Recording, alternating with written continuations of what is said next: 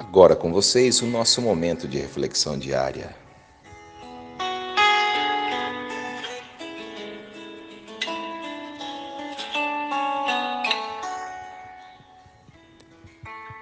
As uvas devem ser pisoteadas para fazer vinho. As azeitonas são esmagadas para fazer o azeite. Os diamantes se formam sob pressão. As sementes crescem no escuro.